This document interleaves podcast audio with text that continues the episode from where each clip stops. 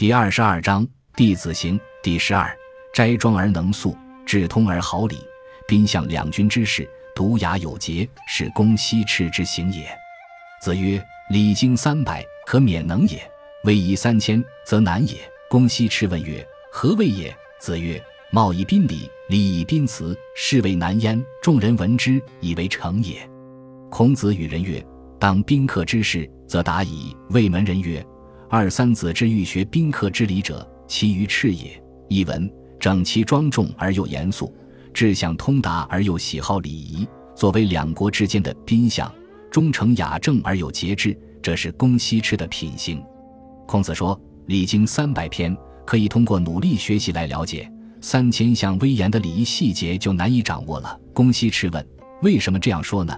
孔子说：“做宾相要根据人的容貌来行礼。”根据不同的礼节来致辞，所以说很难。众人听孔子说公西赤能行三千之威仪，以为他事业成功了。孔子对大家说：“当宾相这件事，他已经做到了。”孔子又对弟子说：“你们想学习关于宾客礼仪的人，就向公西赤学习吧。满而不盈，实而如虚，过之如不及，先王难之。博无不学，其貌恭，其德敦，其言于人也，无所不信。”其交大人也，常以浩浩，是以为寿，是曾参之行也。孔子曰：“孝，德之始也；悌，德之序也；信，德之后也；忠，德之正也。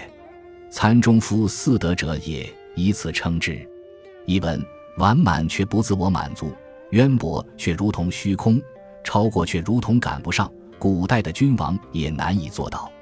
知识广博，无所不学。他的外表恭敬，德行敦厚，他对任何人说话没有不真实的。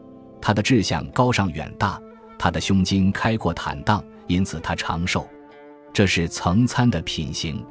孔子说：孝是道德的起始，悌是道德的前进，信是道德的加深，忠是道德的准则。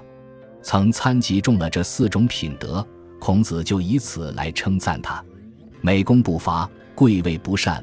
不武不义，不傲无告，是专孙师之行也。孔子言之曰：“其不伐，则有可能也；其不避百姓，则仁也。”是允楷替君子，民之父母。夫子以其人为大学之身。译文：有大功不夸耀，处高位不欣喜，不贪功不怒视，不在贫苦无告者面前炫耀，这是专孙师的品行。孔子这样评价他。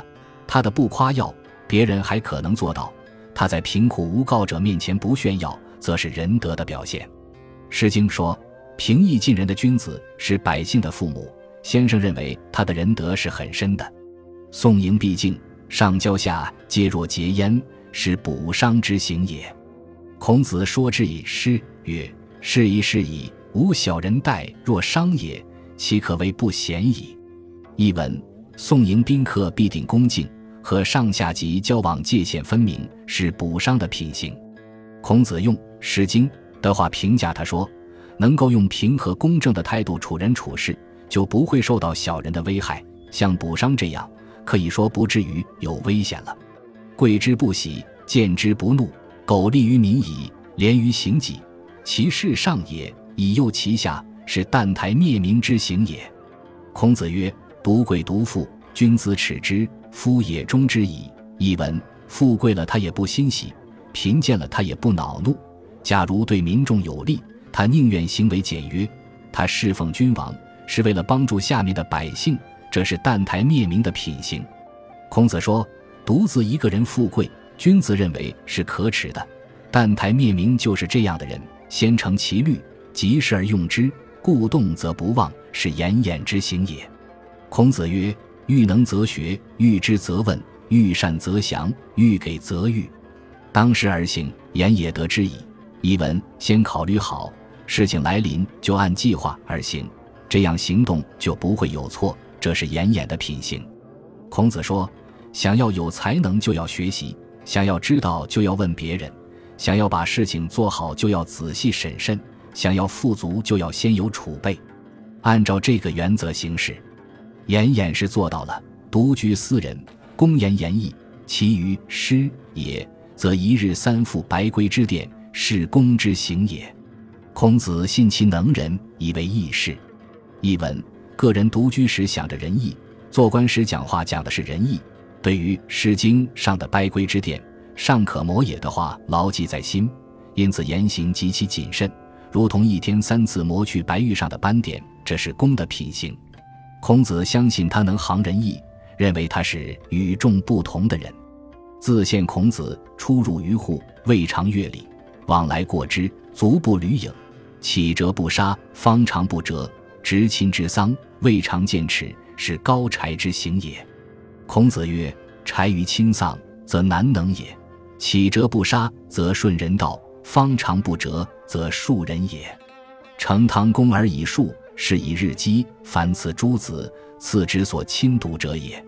吾子有命而训次，此故不足以知贤。”译文：自从见到孔子进门出门。从没有违反礼节，走路来往，脚不会踩到别人的影子，不杀蛰伏刚醒的虫子，不攀折正在生长的草木，为亲人守丧没有言笑，这是高柴的品行。孔子说，高柴为亲人守丧的诚心是一般人难以做到的。春天不杀生是遵从做人的道理，不折断正在生长的树木是推己及物的仁爱。成堂谦恭而又能推己及人。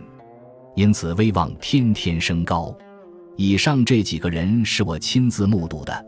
您向我询问，要求我回答，我本来也不能够知道谁是贤人。